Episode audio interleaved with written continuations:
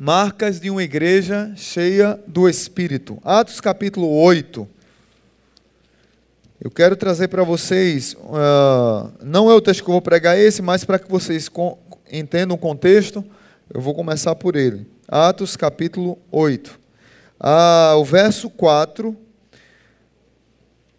diz assim a palavra de Deus: Os que haviam sido dispersos pregavam a palavra por onde quer que fossem. O que é que aconteceu aqui? Antes, Estevão tinha sido apedrejado. O Paulo, que era Saulo, ele ajudou a perseguir os cristãos. E quando Estevão foi morto, diz a Bíblia que Paulo, que Saulo, ele consentiu na morte de Estevão no verso, na verdade, ao final do 7, o início do 8. Saulo era um homem que inspirava, es, é, expressava a ira contra os cristãos. Era perseguidor da igreja. Desencadeou aqui, nesse período, uma perseguição contra a igreja.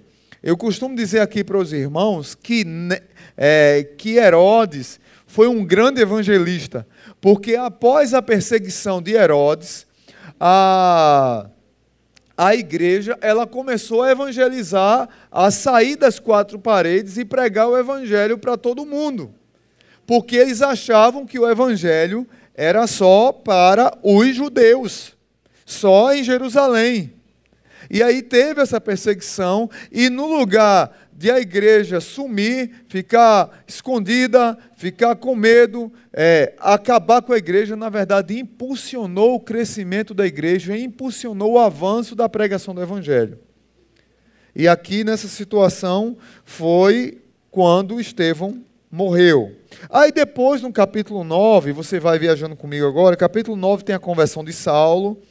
Depois, é, Pedro, que era um judeu, é, que discriminava os gentios, ele, ele tem uma visão do Senhor e ele prega o evangelho para os gentios e prega para Cornélio. E aí, o que é que acontece?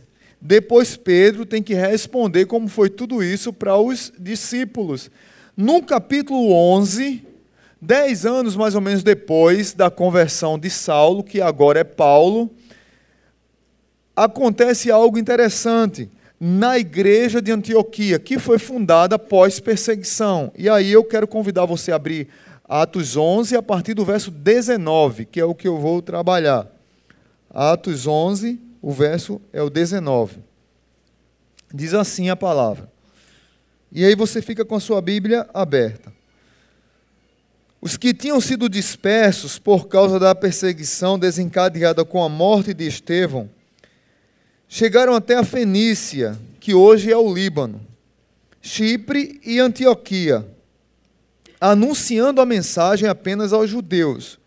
Alguns deles, todavia, cipriotas e sireneus, foram a Antioquia e começaram a falar também aos gregos, contando-lhes as boas novas a respeito do Senhor Jesus. As mãos do Senhor estavam com eles e muitos creram e se converteram ao Senhor. Notícias desse fato chegaram aos ouvidos da igreja em Jerusalém e eles enviaram Barnabé a Antioquia. Este, ali chegando e vendo a graça de Deus, ficou alegre e os animou a permanecerem fiéis ao Senhor de todo o seu coração. Ele era um homem bom, cheio do Espírito Santo e de fé, e muitas pessoas foram acrescentadas ao Senhor. Então Barnabé foi a Tarso procurar Saulo, e quando o encontrou, levou-o para Antioquia. Assim, durante um ano inteiro, Barnabé e Saulo se reuniram com a igreja e ensinaram a muitos. Em Antioquia, os discípulos foram pela primeira vez chamados cristãos. Naqueles dias, alguns profetas desceram de Jerusalém para Antioquia. Um deles, chamado Ágabo, levantou-se e, pelo Espírito, predisse que, um gran, que uma grande fome sobreviria a todo o mundo romano, o que aconteceu durante o reinado de Cláudio. Os discípulos, cada um segundo as suas posses, decidiram providenciar ajuda os irmãos que viviam na Judéia.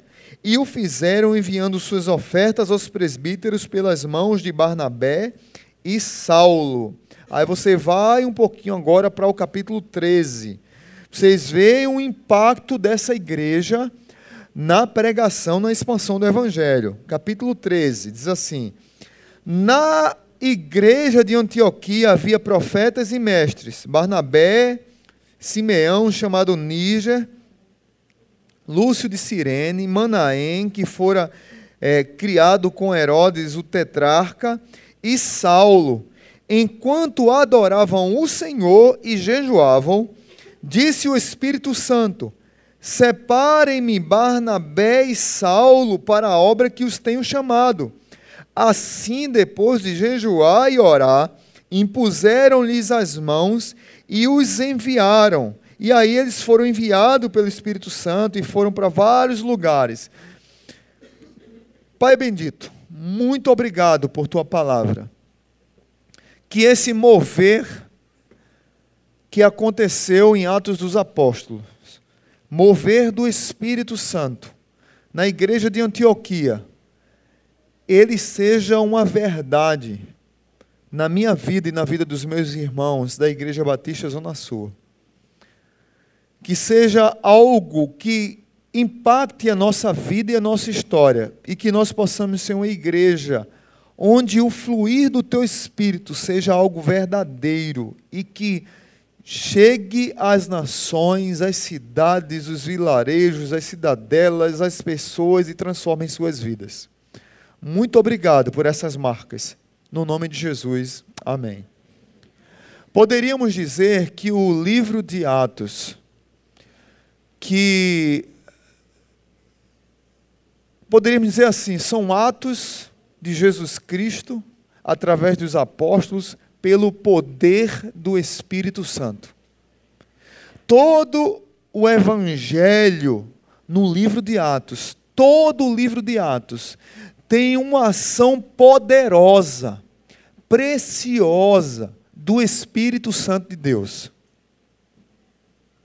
Você vê uma igreja como a de Antioquia, tendo um impacto tão profundo ao ponto de os seus, depois de um ano ensinando a igreja, treinando a igreja, crescendo, avançando, pregando o evangelho, os seus principais líderes, eles foram tirados da igreja para que o reino de Deus crescesse mais ainda, para que eles fossem plantar, revitalizar, restaurar, pregar o evangelho para outras igrejas, em outros locais. O nome disso é sensibilidade espiritual. O nome disso é ser sensível à voz do Espírito Santo. O nome disso é compreender a ação e o poder do Espírito Santo, e muitas vezes nós não compreendemos, não somos sensíveis à voz do Espírito Santo. É interessante que entender muitas vezes a sensibilidade e sermos conduzidos, direcionados Espírito, pelo Espírito Santo, no início, às vezes, é, dói, ou às vezes é algo que a gente não queria. E às vezes Deus está nos protegendo de algumas coisas, ou às vezes Deus quer que tenhamos algo grandioso na nossa vida. Um exemplo é quando, é, um exemplo clássico, é quando fura o pneu do seu carro. Você fica estressado, você vai chegar atrasado, você vai ter que parar para trocar, mas talvez Deus possa estar lhe livrando de alguma coisa, ou naquele momento que para, pode estar lhe abençoando com uma outra coisa. Talvez, como naquele clássico livro de José de Alencar, Cinco Minutos, que conta a história de um jovem que pegava ônibus todo dia naquela mesma hora e Certo dia, o ônibus atrasou cinco minutos, mas esses cinco minutos foram suficientes para que ele conhecesse a sua amada. Então, oh, os solteiros dizem, ô oh, glória, né? De repente vai, você vai conseguir conhecer seu amado com cinco minutos de atraso e alguma coisa. mas na hora você não gosta. Eu, particularmente, não gosto de atraso, então você imagina a crise na minha cabeça. E aí você ficar sensível a, a entender que o Espírito Santo é que direciona as nossas vidas, que Deus quer às vezes nos usar ou usar outras pessoas para nos abençoar. Por exemplo, em janeiro eu fiz a cirurgia da tireoide. E eu estava internado na liga. E eu recebi uma visita. Duas, quer dizer, eu iria receber duas visitas. Dois pastores foram me visitar. E esses pastores chegam na recepção e dizem assim: é, Eu vim aqui para visitar Marcelo França. E a moça prontamente disse: Marcelo França está no leito tal. E quando eles chegaram no leito tal, tinha lá Marcelo França, mas não era eu. Então, em Natal, Rio Grande do Norte, no mesmo hospital, estava internado no mesmo período que eu, um outro Marcelo França. Isso aí é, é, é, não é um nome tão comum.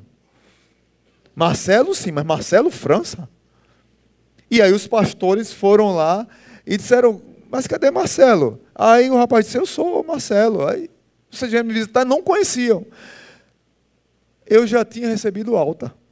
Os pastores chegaram depois. Mas os pastores, já que a gente está aqui, vamos orar por você. E o rapaz disse assim: Graças a Deus, porque eu estava orando pedindo para que alguém viesse me dar uma palavra de ânimo. Os pastores atrasaram, visitaram outro Marcelo. Isso é, isso é o que, gente? Se não for direção de Deus, se não for condução do Espírito Santo, e muitas vezes nós não somos sensíveis a isso. E aí depois os pastores vieram me visitar em casa. Mas o que eu quero dizer para vocês é que, olhando para o livro de Atos, olhando para a igreja de Antioquia, o que nós vemos em todo esse contexto é o poder e a ação de Deus, e eu queria tirar lições para nossas vidas. Marcas de uma igreja cheia do Espírito Santo. E aí, quando eu falo igreja, eu não falo só igreja é, num contexto geral, eu falo igreja, também você, como indivíduo que faz parte de uma comunidade. Porque na cabeça de muita gente, igreja é prédio, igreja é isso aqui. E não é, somos nós. E aí, quatro lições lá em Atos 11, que eu queria que você é, acompanhasse comigo. Primeira lição, primeira marca de uma igreja cheia do Espírito Santo. Uma igreja cheia do Espírito Santo é uma igreja proclamadora do Evangelho. Verso 19 e 20 diz que eles anunciavam a mensagem apenas aos judeus, mas o verso 20 diz que alguns deles, todavia cipriotas e sireneus, foram a Antioquia e começaram a falar também aos gregos, contando-lhes as boas novas a respeito do Senhor Jesus proclamavam o Evangelho. Uma igreja cheia do Espírito Santo é uma igreja proclamadora das boas novas. E o que é o Evangelho? O Evangelho é uma boa notícia. Mas só uma boa notícia não é porque ela dá sentido à vida, porque ela muda a nossa história, porque ela muda a maneira de enxergar, enxergarmos o mundo porque ela põe outro óculos na nossa cosmovisão, como nós aprendemos há poucos dias aqui num café com Bíblia. Muda a maneira de nós enxergarmos o que tem acontecido que muitas pessoas não compreendem que o Evangelho traz um novo sentido e confundem o Evangelho com fazer parte de uma religião. Confundem o Evangelho com cumprir regras transformam, confundem obedecer regras de uma determinada religião com obediência por amor ao Evangelho, por amor a Cristo. Muitas pessoas confundem Evangelho com fazer boas obras.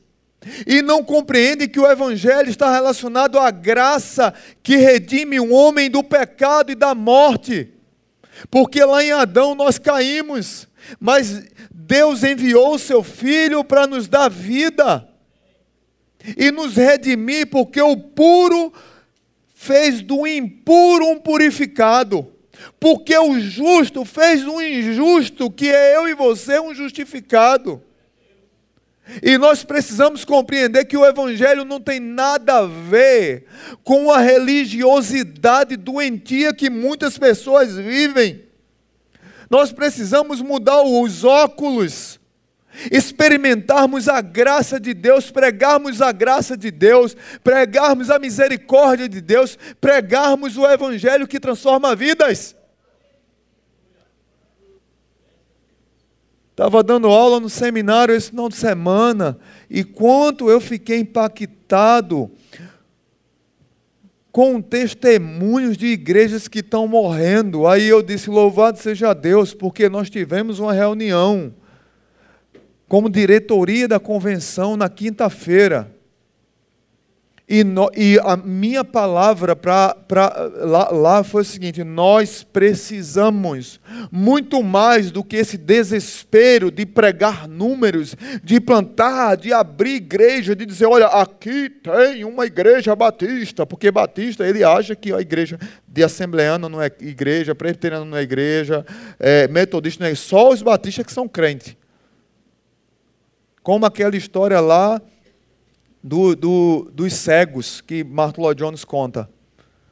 Um cego foi curado de um jeito por Jesus e o outro foi curado com lama, né? Foi com, com lodo e, e, saliva, né? Aí um cego encontra o outro. Ah, quem lhe curou? Você está enxergando agora? Foi Jesus. E, o, e, quem, e quem curou você? Foi Jesus. E como ele lhe curou? Ele misturou lama, é, é, é, é barro com saliva.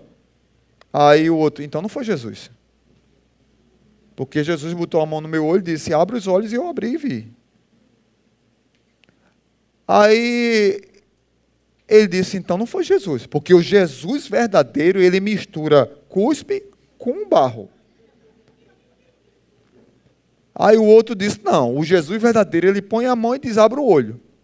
Aí naquele dia surgiu a igreja batista do cuspe do barro e a igreja batista de boa mão no olho. E parece que a gente é mais santo do que os outros. Eu disse, gente, olha, no lugar de a gente ficar muito desesperado em abrir mais coisas, a gente precisa revitalizar a igreja que está morta. E tem muita igreja morta, doente, que prega uma religiosidade doente, mas não prega o evangelho que transforma vidas. Prega a religião prega cumprir umas regras que a Bíblia não ensina. Prega cumprir ritos que a Bíblia não ensina, mas não prega o evangelho que transforma vidas. Nós precisamos mudar os óculos, queridos e entender que esse evangelho que transformou a igreja de Antioquia, esse mover do Espírito que transformou aquela, aquela época, aquele período, continua agindo hoje. Não é à toa que Santa Teresa d'Ávila dizia lá atrás: quem me dera com uma tocha incendiar os céus e com água apagar o inferno, para que as pessoas pudessem seguir a Cristo não por causa do céu e muito menos por medo do inferno, mas que as pessoas apenas seguissem a Cristo pelo amor que ele tem e pelo que ele fez por elas. Quem me dera com uma tocha queimar os céus e com água apagar o inferno. Para que as pessoas compreendessem que o Evangelho é libertação, é pregação de salvação, de mudança de vida, e não a pregação do medo, não a pregação do, do aprisionamento, mas a pregação que levam à obediência por amor, que levam à obediência por causa do que Ele fez na minha vida e não porque eu faço algo para conquistar alguma coisa, porque o que nós deveríamos conquistar, Ele já fez. Nós precisamos entender que precisamos ser uma igreja que proclama esse Evangelho. Por mais que as pessoas cheguem para mim para você e talvez tentem provar que a vida eterna não existe, que Cristo não existe, só a dignidade que Cristo nos deu em crer no seu Evangelho e fazer parte da sua igreja já advoga a favor do amor que nós devemos ter por Ele. Dostoiévski, Dostoiévski entendeu isso e escreveu no, no livro de Os Irmãos Karamazovs um monge que dizia o seguinte: Eu sei que Cristo é a única e mais perfeita e mais completa verdade que existe. Eu sei que Cristo é a única, perfeita e mais completa verdade que existe. Mas se um dia alguém me convencer de que existe uma verdade maior do que Cristo, apenas pelo que Cristo fez por mim, eu abro mão dessa verdade e continuo com Cristo. O evangelho que dá sentido à vida é o evangelho que, por mais que tenha outras verdades que apareçam, essas verdades nunca irão me convencer de que a maior verdade, e a verdade que eu preciso, e a verdade que mudou minha vida é Cristo.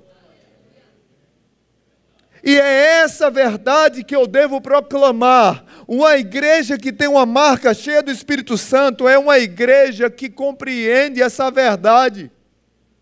A mesma verdade daquela história que eu já contei milhares de vezes para vocês.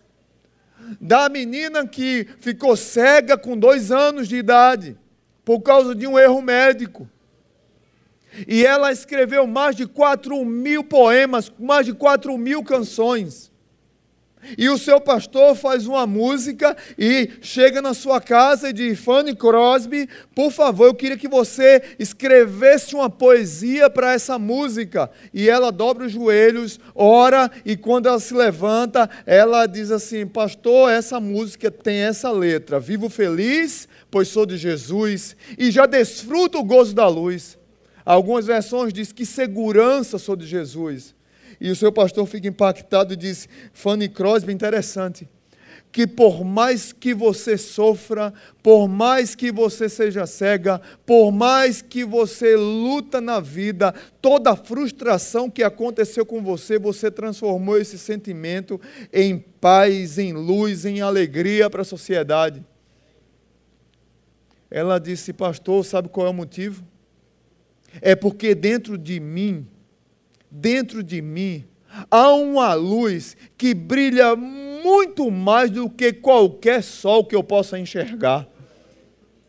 É esse sentido que o Evangelho traz para a vida das pessoas e que nós, como igreja, precisamos voltar a crer nesse sentido que o Evangelho traz. É essa é a boa notícia. E Fanny Crosby continua, pastor, e tem mais. Quando eu abrir meus olhos, eu não vejo nada. Quando eu abrir meus olhos, a primeira pessoa que eu vou ver é meu Senhor e Salvador Jesus Cristo. Queridos irmãos, a igreja cheia do Espírito é uma igreja que compreende que deve proclamar esse Evangelho. Segunda lição, segunda marca dessa igreja, é uma igreja que ensina a palavra. É uma igreja que não tem medo de ensinar essa palavra. É uma igreja que se dedica a ensinar essa palavra. O verso 26 diz que depois que a notícia chegou para os discípulos em Jerusalém, é, é, Barnabé foi enviado para Antioquia e ele achou por bem pegar Saulo e levar com ele. Já fazia mais ou menos 10 anos da conversão de, de Saulo. E ele não era bem quisto entre os discípulos, por quê? Por causa da perseguição que ele ajudou a fazer contra os cristãos. Ou seja, as pessoas tinham medo de Paulo. E literalmente Barnabé pegou Paulo a tiracolo, como um discípulo, como um aluno, como um padawan. Olha aí, ele vou transformar Paulo num Jedi e treinou Paulo.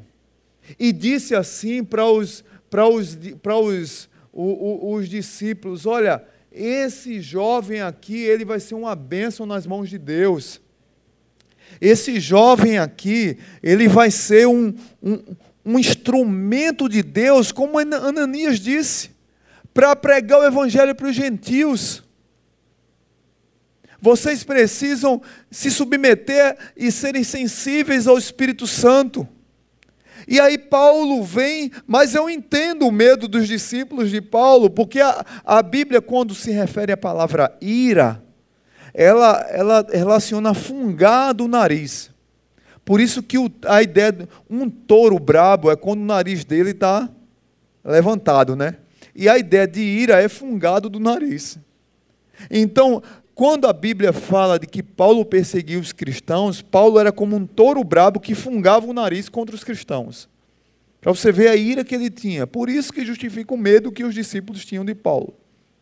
Mas aí Barnabé pega Paulo, treina Paulo, leva para Antioquia e ali em Antioquia, durante um ano, verso 26, levou-o para Antioquia. Assim, durante um ano inteiro, Barnabé e Saulo se reuniram com a igreja e ensinaram a muitos.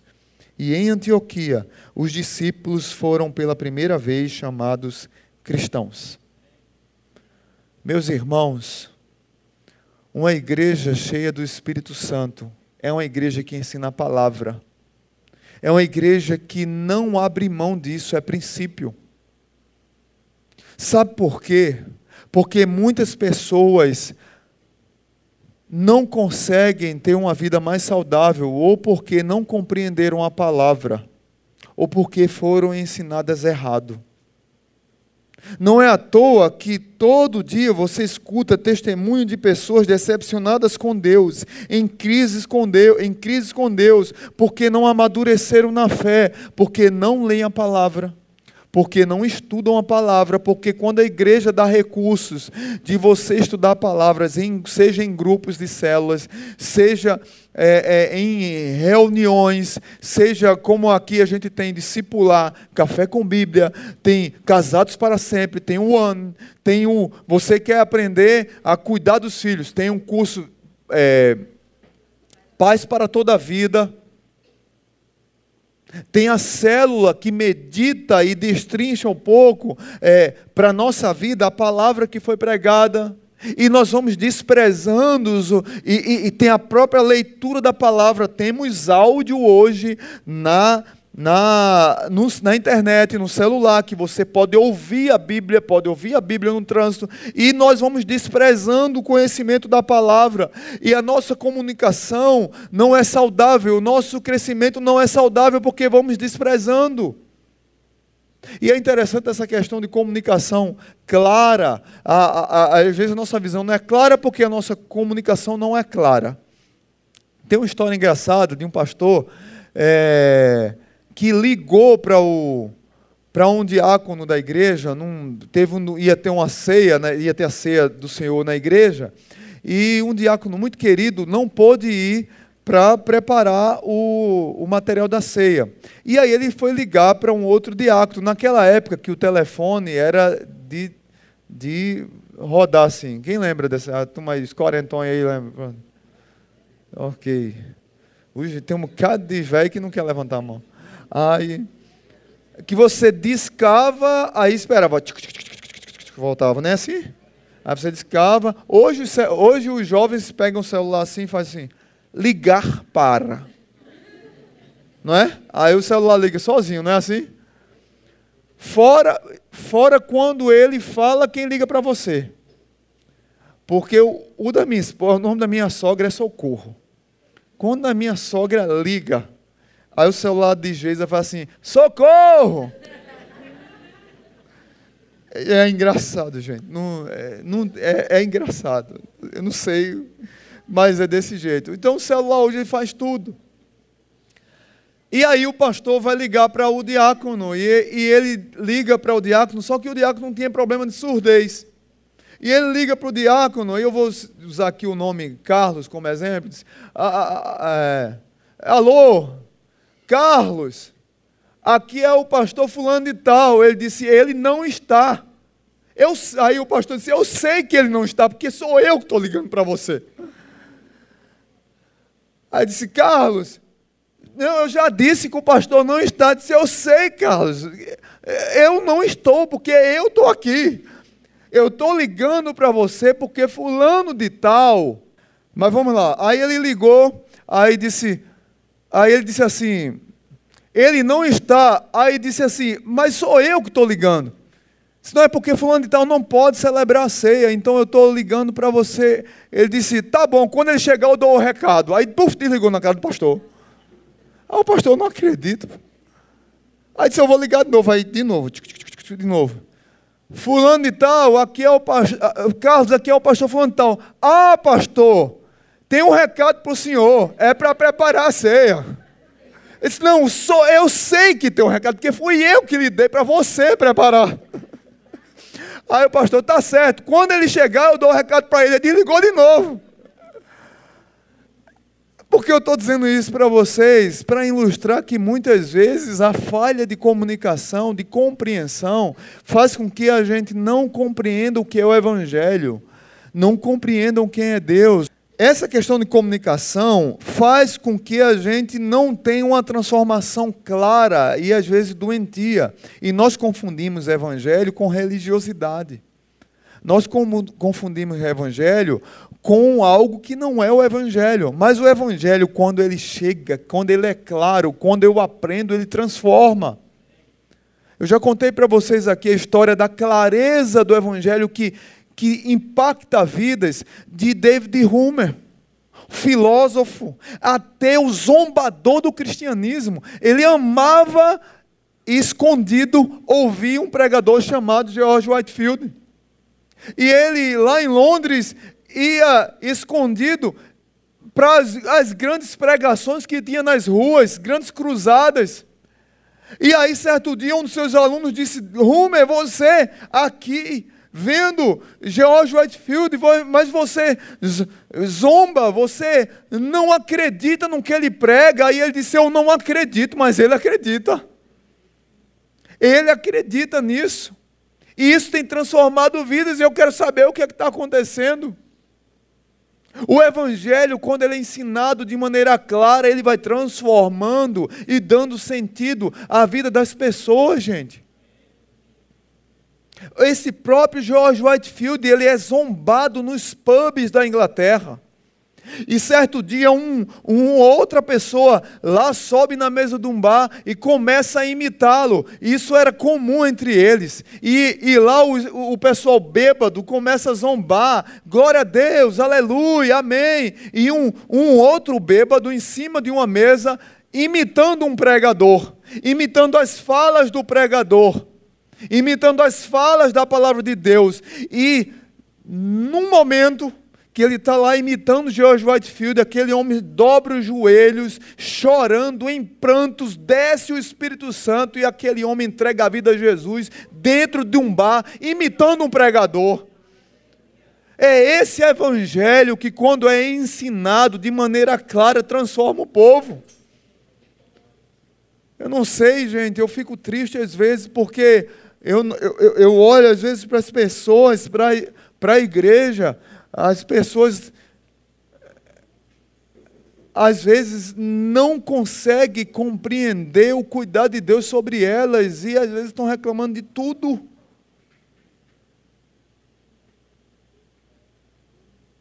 Ou às vezes têm uma compreensão errada e acham que Deus tem que curar, tem que resolver da melhor maneira logo e a pessoa desenvolveu por falta de uma compreensão da palavra, desenvolver um preconceito contra o sofrimento. E eu determino que eu estou curado, eu determino que, que eu, agora é a nova, eu estou blindado. Vá para de frente num trem, aí você vai ver se você é blindado. Crente passa por crise, meus irmãos. Crente é assaltado. Crente recebe bala perdida. Crente é internado. Crente tem ansiedade. Crente tem crise de depressão. Crente tem crises existenciais. Para com essa coisa ridícula de achar que você está blindado, que não tem nada, você, você é um ser humano. O problema é a compreensão errada da palavra que nós temos. Não é que a palavra está errada, é nós que compreendemos errado. A falha de comunicação é interesse nosso de compreender a palavra que nos transforma. Ou de meditar, ou de estudar, ou de gastar um tempinho mais, de parar um tempinho mais para meditar mais. Como é que está a tua vida de leitura bíblica? Como é que está a tua vida de. Gente, o celular tem. Eu tenho dito para todo mundo, tem audiobíblia. Agora você bota lá. Mateus capítulo 1, versículo 1. Aí ele começa a narrar. Se você tem preguiça de ler, não justifica mais, porque você escuta a palavra. Amém? Você pode aprender mais da palavra e essa palavra ir transformando a sua vida. Então, segunda marca dessa igreja cheia do Espírito, ela ensina a palavra. Terceira marca de uma igreja cheia do Espírito, ela é transformadora de caráter. Vamos recapitular. Primeiro é proclamadora do Evangelho. Segundo, ensina a palavra. Terceiro, transformadora de caráter. Verso 24 diz que Barnabé era um homem bom, cheio do espírito e de fé, e muitas pessoas foram acrescentadas ao Senhor. E aí, no final do verso 26, diz que foram pela primeira vez chamados os discípulos de cristãos. Bom e cristãos. A ideia de bom aqui é a ideia de um homem testado, um homem provado, um homem que passou pela fornalha, um homem que foi lapidado pelo fogo e foi purificado pela, por uma vida irrepreensível. Não quero dizer, nunca vou dizer, e a palavra nunca disse isso, que crente não peca, não é isso. É que nós estamos sempre querendo ser semelhantes a Jesus. Nós queremos ser sempre conformados à imagem de Jesus Cristo transformado. A ideia de homem bom é a ideia de um homem de caráter, um homem que as pessoas olhavam e viam que era um homem irrepreensível. Mas os cristãos, eles eram zombados e os discípulos lá em Antioquia, eles eram zombados e acusados de cristão. Não é a palavra cristianismo ainda. A palavra cristianismo só vem surgir no ano 110 por Inácio de Antioquia, quando escreve alguns livros. Mas cristãos, pela primeira vez, significa é, é, seguidores, obedientes, exemplos de Cristo. Eu tenho uma pergunta para a minha vida e para a sua. Se eu e você fôssemos acusados e fôssemos a um tribunal acusados de sermos cristãos, o juiz poderia nos condenar? Uma pergunta para que você reflita. Se você tivesse diante de um juiz e tivesse uma pena para quem é cristão, nós, eu, começando em mim, Marcelo, Alexandre Alves de França, e você, ele tinha motivos para que eu fosse julgado e condenado por ser cristão? Eu acho que nós, como cristãos, precisamos fazer essa reflexão. Porque é muito fácil ser crente no Brasil e não ser transformado o nosso caráter. Não é à toa que a Bíblia diz que o obedecer é melhor do que o sacrificar. E o obedecer é porque eu compreendo o Evangelho. Eu obedecer é por causa do amor. Enquanto muitas pessoas estão em busca de milagres, de curas, de poder, a palavra de Deus diz: Olha, aparta de mim que eu não te conheço. Você fez vários milagres, curas em meu nome, mas não era obediente. Ou seja, a Bíblia está dizendo alguma coisa aqui, né? O diabo pode até fazer milagres, Mas quem transforma um caráter é Deus. Milagres até o diabo faz, meu amigo. rodar a baiana gospel, fazer tudo gospel, até o diabo faz. Agora, caráter transformado é quem se submete ao evangelho que transforma a vida. Ou seja, nós deveríamos, eu gosto demais do cego de João capítulo 9. Eu era cego e agora vejo. Eu era um sem vergonha mentiroso, mas o Evangelho mudou minha vida. De vez em quando eu quero ser de novo sem vergonha mentiroso, mas o Evangelho está lá me transformando. Eu era um péssimo marido, agora minha esposa dá um testemunho de que eu sou um bom marido. Eu era um, um pai estúpido. Como eu vi uma frase, eu gostei dessa frase. Essa semana eu não sei se eu vou lembrar a frase direito. É tem muita mulher que é mãe solteira de maridos, entre aspas, presentes. Deu para entender? Eu abandono a minha casa, meus filhos, me enfurno em ganhar dinheiro e trabalho e esqueço da criação dos meus filhos. Eu preciso mudar isso, porque o Evangelho me transformou. Eu tenho responsabilidade espiritual sobre a minha casa, sobre meus filhos, sobre minha esposa. Eu sei que tem uma, uma mulher que está dizendo, fala, Giovanni, não é? Ao mesmo, ao contrário também. Não vou falar das irmãs, não, quer dizer, hoje é aniversário da igreja. Não vou falar das irmãs, não. Mas nós precisamos fazer essa reflexão, gente. Isso é transformar caráter. Tem muito crente hoje, eu tava, o pastor Arthur estava me contando é, sobre, uma, é, sobre uma pesquisa que foi feita sobre corrupção no Brasil. A gente fala tanto de corrupção de mensalão, mensalinho, outro mensalão 2, mensalão 3, o mensalão do metrô de São Paulo, é tanta coisa. Mas é o maior rombo no Brasil é por causa de empresários que sonegam impostos. A gente não sabia, eu não sabia dessa informação. E a mídia não divulga isso. Agora, deixa eu dizer uma coisa para você. Você sabia que muitos desses empresários são crentes? E que estão na igreja dando glória a Deus, aplaudindo, sapatinho de fogo, aleluia. Como, é, como diz o irmão aqui, canela de raio, maçarico de Jeová, mas sonega imposto, é trambiqueiro, contrata a pessoa, não assina a carteira, escraviza as pessoas, e o caráter não é transformado. Você sabia disso? A gente não sabe, gente. Então vamos, vamos, vamos ser sinceros: que evangelho é esse que dizem o Brasil é do Senhor? O Brasil é do Senhor nada, rapaz.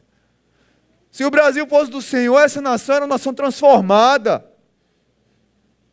Para com isso. Então, uma igreja cheia do Espírito Santo, ela proclama o Evangelho, ela ensina a palavra, ela transforma o caráter das pessoas. Você e eu precisamos ser pessoas de caráter irrepreensíveis, mas nós muitas vezes queremos usar isso só para o pastor. Quem tem que ser irrepreensível na Bíblia é o pastor. É você também que é crente. Para com isso. E aí, por último, uma igreja cheia do Espírito Santo, uma igreja que tem a marca do enchimento do Espírito Santo, ela tem compaixão dos necessitados. Diz a Bíblia no verso 27 ao 30 que ia surgir uma grande fome. Foi na época do governador Cláudio, do reinado de, do, do reinado de Cláudio, mas os discípulos de Antioquia, veja que igreja nova, de gentios, não tinha um pedigree judaico, era de gente ralé na sociedade para eles. Eles decidiram providenciar ajuda para os irmãos que viviam na Judéia. E eles enviaram essas ofertas pelos presbíteros e pelas mãos de Barnabé e Saulo. Uma igreja que tem uma marca de enchimento do Espírito Santo é uma igreja que tem compaixão, que tem misericórdia e que é generosa. Que ela entende que ela não apenas tem que pregar o pão da vida, mas que ela dá o pão da terra também. Não quero dizer e não vou dizer que a igreja tem que mudar o mundo, matar a fome de todo mundo, dar roupa para todo mundo. Não é isso. Eu sou até contra esse assistencialismo. Vocês me conhecem. Mas aquilo que estiver ao nosso alcance para fazer, para diminuir o sofrimento do próximo, para matar a fome daquele que está com fome, para dar roupa para aquele que está nu para cuidar daquele que está preso. Para de repente, uma vez eu disse até para um casal, ele fez isso aqui na igreja: Pastor, os filhos já estão grandes, cresceram, tudo, agora tem dinheiro sobrando, amém. Paga um curso, uma universidade um curso técnico para alguém que não tem condições. Fizeram isso. Abençoar o próximo. Entender que tudo que é meu é do Senhor e não meu, e Ele me deu o privilégio de administrar. Então, se eu vi alguém necessitado, como igreja, eu tenho que ajudar, eu tenho que ser generoso, mas nós somos ensinados por essa geração, por essa cultura que tem arrancado nosso coração a sermos consumistas viciados em gastar, viciados em ficar endividados, viciados em o dinheiro sair pelo ralo. Por isso que nunca sobra para eu olhar para aqueles que precisam. Muito menos para investir na obra de Deus, muito menos para investir na obra missionária. Os irmãos de Antioquia entenderam que eles não tinham que ter aquele discurso muitas vezes hipócrita, não, mas eu sou, eu sou da Igreja Batista da Zona Sul, e eu estou aqui para pregar a sua salvação e a sua vida espiritual, para que você entenda que a glória e a graça de Deus derramada sobre você, o cara está com fome miserável. Ele quer um pedaço de pão para comer. Depois tu fala de Jesus para ele. Ele quer uma roupa para vestir. Depois tu fala de Jesus para ele. E eu louvo a Deus porque essa igreja aqui tem entendido isso. E por mais que nós tenhamos dificuldade de fazer isso com mais frequência, olhando para o tempo dos irmãos e até para a necessidade que muitos passam, mas nós temos tentado fazer. Então eu louvo a Deus, porque eu olhando para Atos, olhando para Antioquia, a Igreja Batista Zona Sul tem buscado essas características de ser uma igreja que proclama o Evangelho verdadeiro, que ensina a palavra com clareza, que transforma o caráter das pessoas, não só no nome da igreja, Igreja Batista Zona Sul transformando vidas através da palavra, não. Tem gente aqui que o caráter está sendo transformado dia após dia. E tem gente aqui que é generoso a pôr a mão no bolso para ajudar quem precisa. E eu louvo a Deus por isso. E tem gente aqui que às vezes não tem o, o no bolso não dá para dar, mas tem um braço para ajudar a quem precisa. E isso também é generosidade. Então nós precisamos de ser, nós precisamos ser uma igreja que tem essas marcas. A minha oração é que nesses 23 anos essas características aumentem mais ainda, não só como igreja Batista Zona Sul, mas individualmente na sua vida também. Amém? Curva a tua cabeça e vamos agradecer a Deus. Pai bendito, muito obrigado por tua palavra e pela vida dos teus filhos que estão aqui.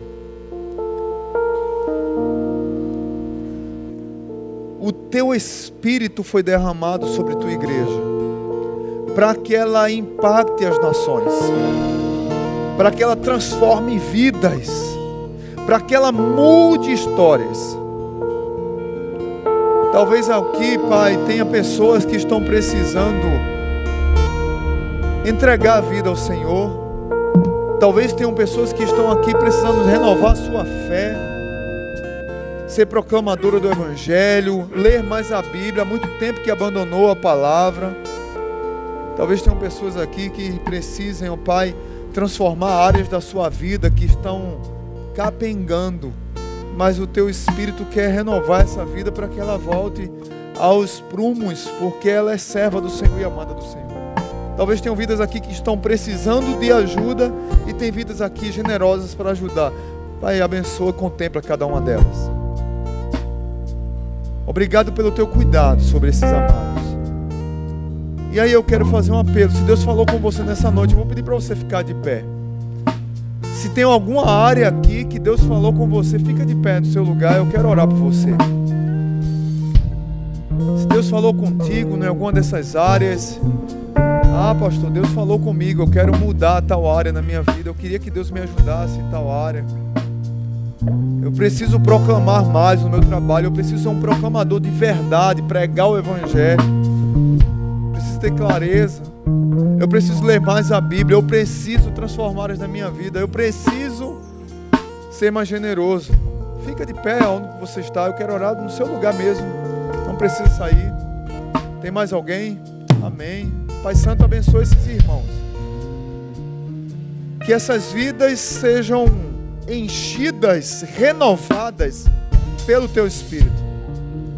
O Teu Espírito continua falando, agindo, mudando e moldando o caráter. Obrigado por esses irmãos, pela coragem deles. Muda e molda, Pai, naquela área que o Senhor precisa mudar e que eles entendem que tem que ser mudado. A minha oração é que o Senhor reavive a chama, renove a paixão e renove o coração.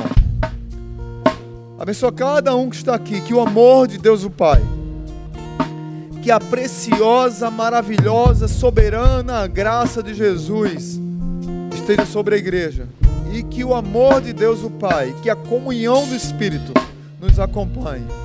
No nome precioso de Jesus. Ó, oh, a igreja fique de pé. No nome precioso de Jesus, a igreja diz: Amém. Aplauda o Senhor e abraça seu irmão.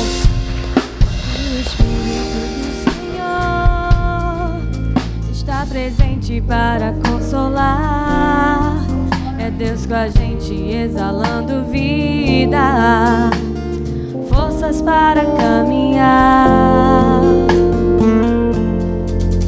O Espírito do Senhor está presente para consolar. É Deus com a gente